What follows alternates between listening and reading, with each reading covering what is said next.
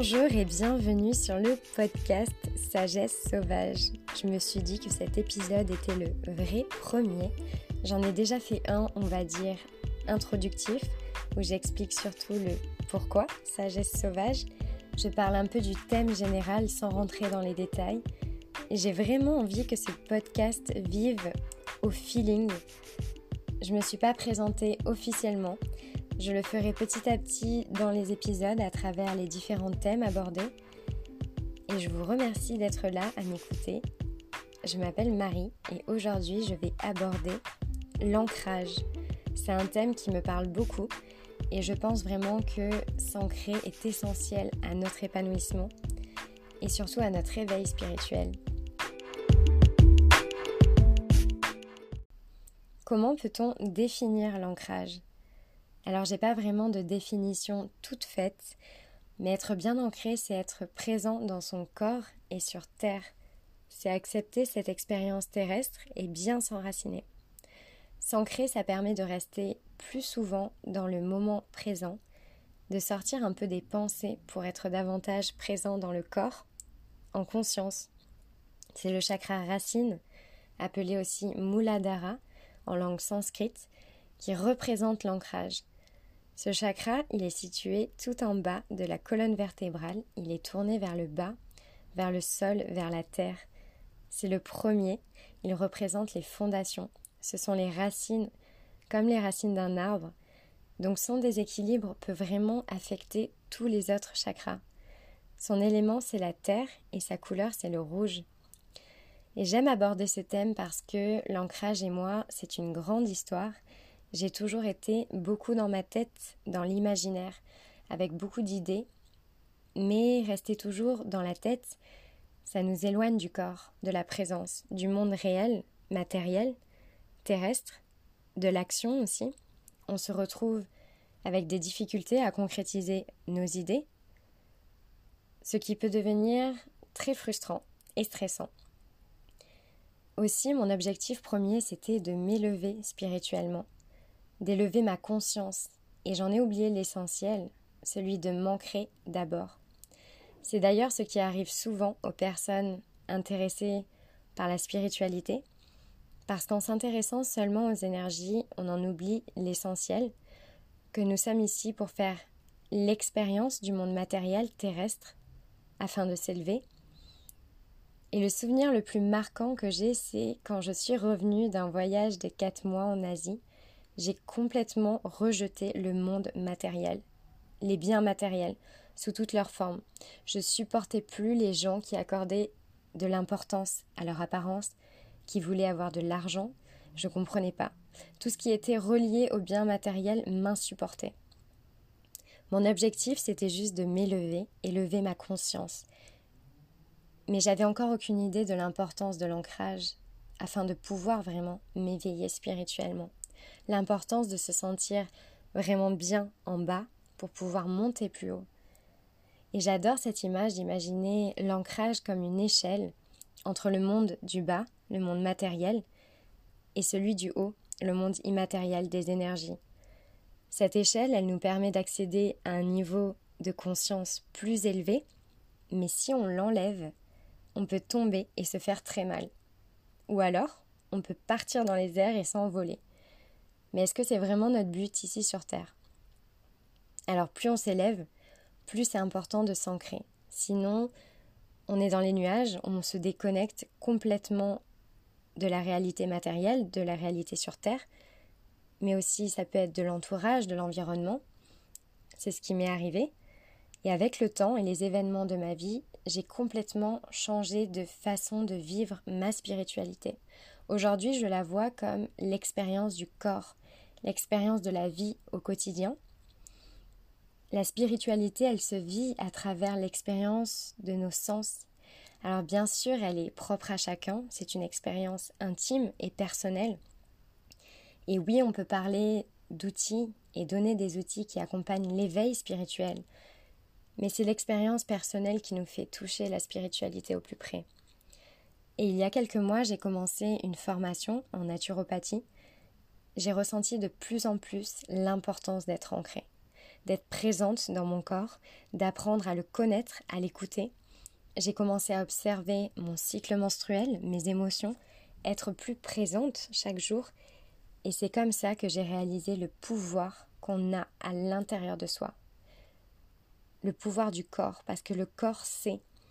Et j'adore savoir que c'est le début de l'exploration, de l'aventure, que je vais pouvoir accompagner des femmes à la découverte de leur propre puissance intérieure, tout en découvrant la mienne, en se reconnectant au corps, à la nature cyclique. À quoi ressemble une... Comment on peut définir une personne bien ancrée? En étant bien ancrée, on a plus confiance en soi, en la vie. Quand une personne est bien ancrée dans son corps et sur Terre, elle sait écouter les besoins de son corps, elle est connectée à son intuition, elle ressent une sécurité intérieure et elle a la capacité de vivre plus paisiblement dans son corps sans avoir à trop solliciter le mental. Une personne ancrée, elle n'est pas attachée au bien matériel, du moins pas en excès. Et elle ne rejette pas non plus complètement. Elle est là pour expérimenter en fait. Elle fait aucune séparation entre le monde matériel et spirituel. Et au contraire, un manque d'ancrage peut se ressentir au niveau physique, avec des tensions dans les membres inférieurs. C'est ce que j'ai eu toute ma vie. J'en ai encore quelques traces parce que l'énergie passe mal à ce niveau.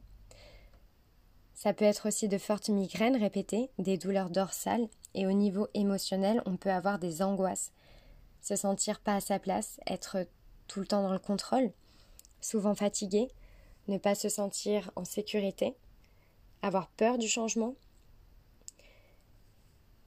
Et d'où provient le manque d'ancrage?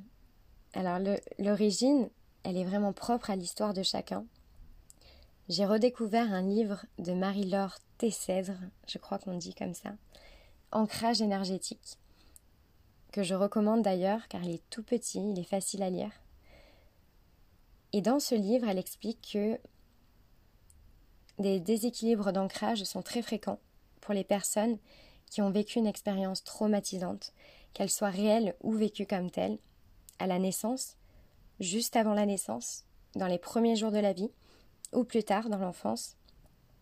Ça peut être une blessure d'abandon, pareil, réelle ou ressentie, de trahison, ou lorsqu'un enfant fait face à un danger physique, lui personnellement, ou une mise en danger de quelqu'un autour de lui, ou le décès d'un proche. Et donc il y a un système de défense énergétique qui se met en place pour éviter à la personne de revivre le même rejet, la peur, la douleur, l'angoisse. Et de nos jours, beaucoup de personnes ont un déséquilibre au niveau du chakra racine, mais aussi au niveau du deuxième chakra, qui est le sacré, situé tout près du racine. Tous les deux représentent les fondations de notre bien-être, de notre sexualité et de la créativité. Et la stimulation constante des médias, des écrans, de la pornographie contribue à l'affaiblissement, au déséquilibre de ces chakras. Ce qui nous fait rester dans une énergie très yang, une énergie de feu. Et c'est pourquoi c'est aussi important aujourd'hui de ralentir, revenir dans le corps et travailler cet ancrage afin de reprendre la responsabilité, le pouvoir sur sa sexualité, sur son bien-être, sa vie en général. Alors quels outils et comment s'ancrer davantage? Il existe beaucoup d'outils qui permettent d'aider à s'ancrer. C'est chacun qui doit trouver les outils qui, leur, qui lui correspondent le mieux et surtout par lesquels ce processus d'ancrage est le plus fun. Parce que s'ancrer, c'est remettre le plaisir au centre de sa vie. C'est pas être censé c'est pas censé être un effort considérable. C'est ce qui nous permet de s'épanouir davantage, d'être plus en confiance et de vivre cette expérience terrestre dans le plus de sérénité et de joie possible. Pour vous donner quelques pistes, utiliser les sens, nos sens, c'est vraiment ce qui permet d'être complètement présent et de vivre l'expérience du moment à 100%. Par exemple, pour moi, j'ai découvert vraiment récemment que la pâtisserie m'aide beaucoup à revenir dans mes sens, dans mon corps. Comme la danse, Lorsque vous partagez aussi des moments avec des amis, la famille, ça peut être aussi de regarder leur expression, entendre les rires. La nature aussi, se balader en forêt, être en contact avec l'eau, surtout l'eau vivante des sources naturelles. Les animaux aussi nous ramènent à ce moment présent. Il y a aussi des méditations d'ancrage, de visualisation, des positions de yoga, le sport, s'entourer de la couleur rouge, qui est la couleur du chakra racine, manger des aliments racines de la terre. Les pierres aussi sont très puissantes, comme la jaspe, la tourmaline noire, il y en a plusieurs. Et ces outils sont toujours à notre portée, mais le plus important, c'est vraiment la présence et l'intention, chaque jour, de s'ancrer davantage, d'être dans son corps, de retrouver cette sagesse du corps, cette sagesse sauvage si puissante. Le plus puissant des outils, c'est vraiment l'intention et la présence. C'est respirer en conscience, vouloir chaque jour faire un tout petit peu mieux pour son corps, pour soi, s'ancrer chaque jour davantage.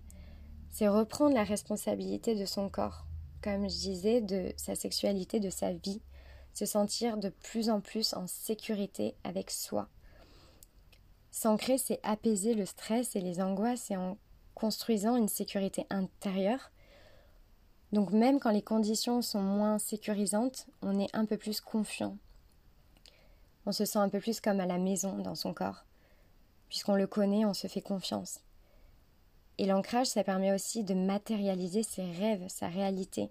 On a conscience de la puissance du monde immatériel, des énergies, et on s'en sert, on se sert de l'ancrage pour matérialiser nos désirs. C'est vraiment s'imaginer être comme un arbre. Nos racines, ce sont nos fondations. Elles nous permettent de grandir, de faire face aux tempêtes et de s'épanouir. Donc si on veut élever son niveau de conscience, c'est essentiel d'abord d'être bien ancré. Et je le répète parce que c'est vraiment important, mais il faut prendre du plaisir et pas faire ça juste pour le faire. C'est un retour à soi, c'est chaque jour ouvrir un petit peu plus la porte à l'amour inconditionnel de notre être avec nos parts d'ombre et de lumière. C'est une aventure et chacun a son propre chemin à faire qui est unique. Donc il n'y a pas d'objectif de perfection à atteindre. C'est juste se dire oui un peu plus chaque jour, être un peu plus chaque jour présent pour soi, pour ce corps qui, qui nous porte chaque jour, qui est le véhicule ici sur Terre afin de réaliser nos rêves les plus fous. Parce que oui, c'est jamais trop tard de commencer à découvrir ce que le corps peut nous apporter, cette sagesse sauvage, cette puissance intérieure. Merci d'être resté jusqu'ici et pour finir, je vous partage une citation d'un livre qui ne me quitte et ne me quittera jamais, Les femmes qui courent avec les loups de Clarissa Pinkola Estes. Le corps n'est pas un poids qu'il nous faut traîner à vie, ni une bête de trait qui nous traîne à vie, mais une série de portes, de rêves, de poèmes, grâce auxquels nous pourrons apprendre et connaître une infinité de choses. Je vous souhaite une très belle journée ou soirée et je vous dis à très vite pour un prochain épisode de Sagesse Sauvage.